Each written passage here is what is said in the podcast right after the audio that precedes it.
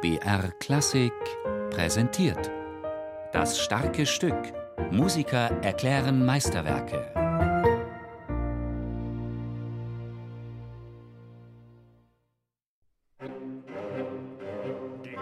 Sind frei, wer kann sie erraten? Sie rauschen vorbei. Es ist ein Tagesbuch des Daseins. Lieder im Allgemeinen, aber diese Lieder insbesondere. Und ich glaube nicht, dass der Maler die unbedingt, besonders die naive Lieder, vertont haben im Sinne von Parodie oder lustig zu machen. Ich nehme ihn wirklich zu Wort. Er beobachtet vorhandene menschliche Tugend, die selbst erkennbar in unsere jüngste Leute sei. In diesem Sinne spannt Mahler in seinen Liedern aus des Knaben Wunderhorn den Bogen von naiv anmutenden Kinderliedern über grausame Soldatenlieder bis hin zu transzendenten Jenseitsreflexionen.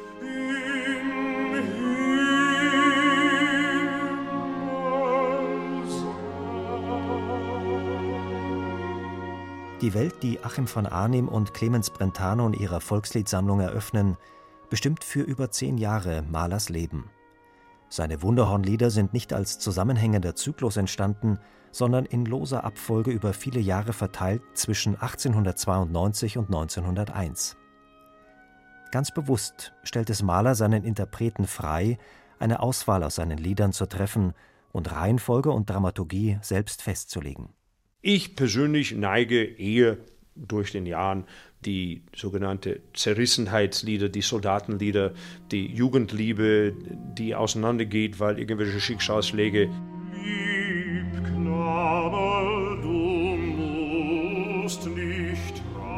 Traurig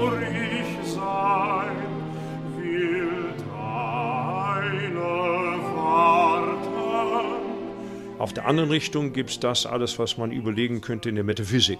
Und geht man von Lied des verfolgenden Turm, der dieser unfassbaren Selbstgespräch mit seinen freien Gedanken, obwohl er eingesperrt ist, in den irdischen Leben, was eine unfassbare Überlegung ist von menschlichem Leben, in den himmlischen Leben und dann Urlicht hinein. In die zwei Richtungen neige ich, aber eigentlich die Lieder sind in verschiedene, so vier oder fünf Gruppierungen möglich. Neben den Soldatenliedern, den Naturbildern und den metaphysischen Liedern gibt es als vierten Liedtypus das, was man als Kinderlieder, Tanzlieder oder humoristische Spottlieder bezeichnen könnte.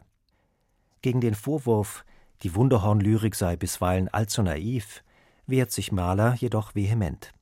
Vielmehr wählt er besonders hintersinnige Texte aus, die er zum Teil sogar selbst umdichtet, im Sinne seines kompositorischen Konzepts.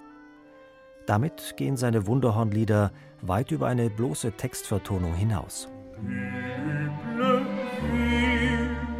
Zum Beispiel eine verlorene Mühe, wo der Bur und das Mädel auf den Au ein Picknick machen und die kleine Fräulein ist ein bisschen weiter in ihre reiflichen Gedanken als der Bur. Der Bur denkt eher um Essen und sie denkt über am Naschen, sozusagen. Das ist irgendwie, finde ich, durch einen, einen gewissen Blick von einem weise Onkel, der einfach diese Jugendliebe anschaut mit einer gewissen Weisheit und denkt, naja, das wird zum Schmerzen kommen. So ist Leben. So sind wir als junge Leute.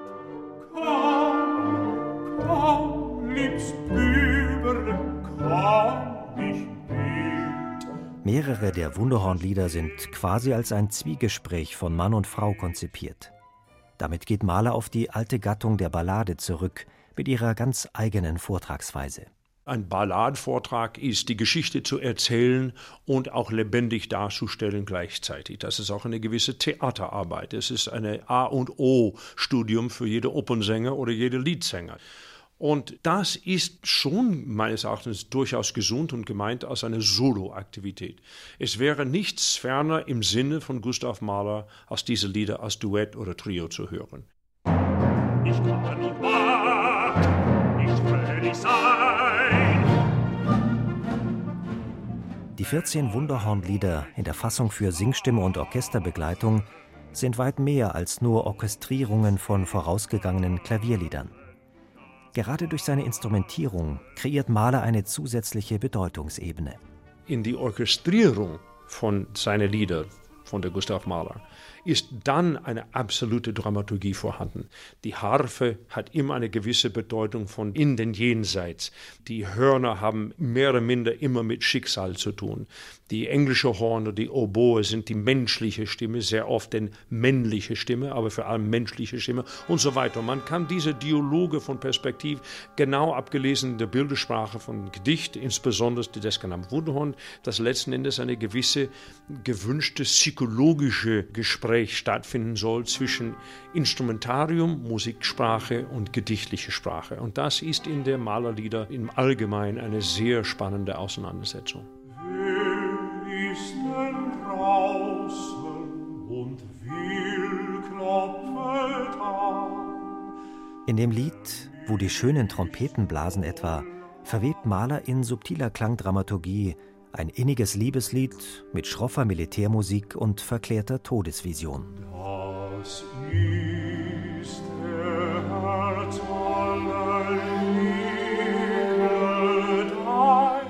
Das grausamste der Lieder ist Revelge, ein schonungsloses Kriegsszenarium und zugleich ein Plädoyer gegen Gewalt. Ach, Bruder, jetzt bin ich geschossen. Die Kugel hat mich schwer, schwer getroffen. Revelge ist einfach ein Albtraum. Es ist ein Horrorgedicht. Die Revelge ist relativ raffiniert in Konstrukt, muss ich schon sagen, weil wir haben das Gefühl von Gedicht oder von Vertonung von Gustav Mahler dabei auf eine lebendige Aktion zu sein. Diese marschierende Truppe kommt vorbei und winkt die liebe Frau ab und, und geht einfach raus und tut was und eine stirbt im Feld und der andere und so weiter und so fort. Aber eigentlich, wenn man näher schaut am Schluss, wo es sagt, er kehrt zurück und die einzige lebendige, der einz noch erkennbare Stück dieser ganze Geschehen ist der Trommel. Der Trommel steht voran. Und dieser Trommel ist sicherlich metaphorisch auch gemeint für die Aufwirbelung zur Aggressivität.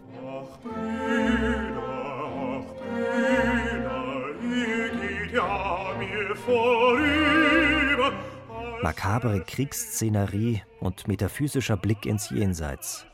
Jugendliches Liebesglück und Weltsatire. In seinen Wunderhornliedern erschafft Mahler ein Abbild des menschlichen Lebens in all seinen Facetten, einen ganzen Kosmos voller Humor und zugleich voller Tragik.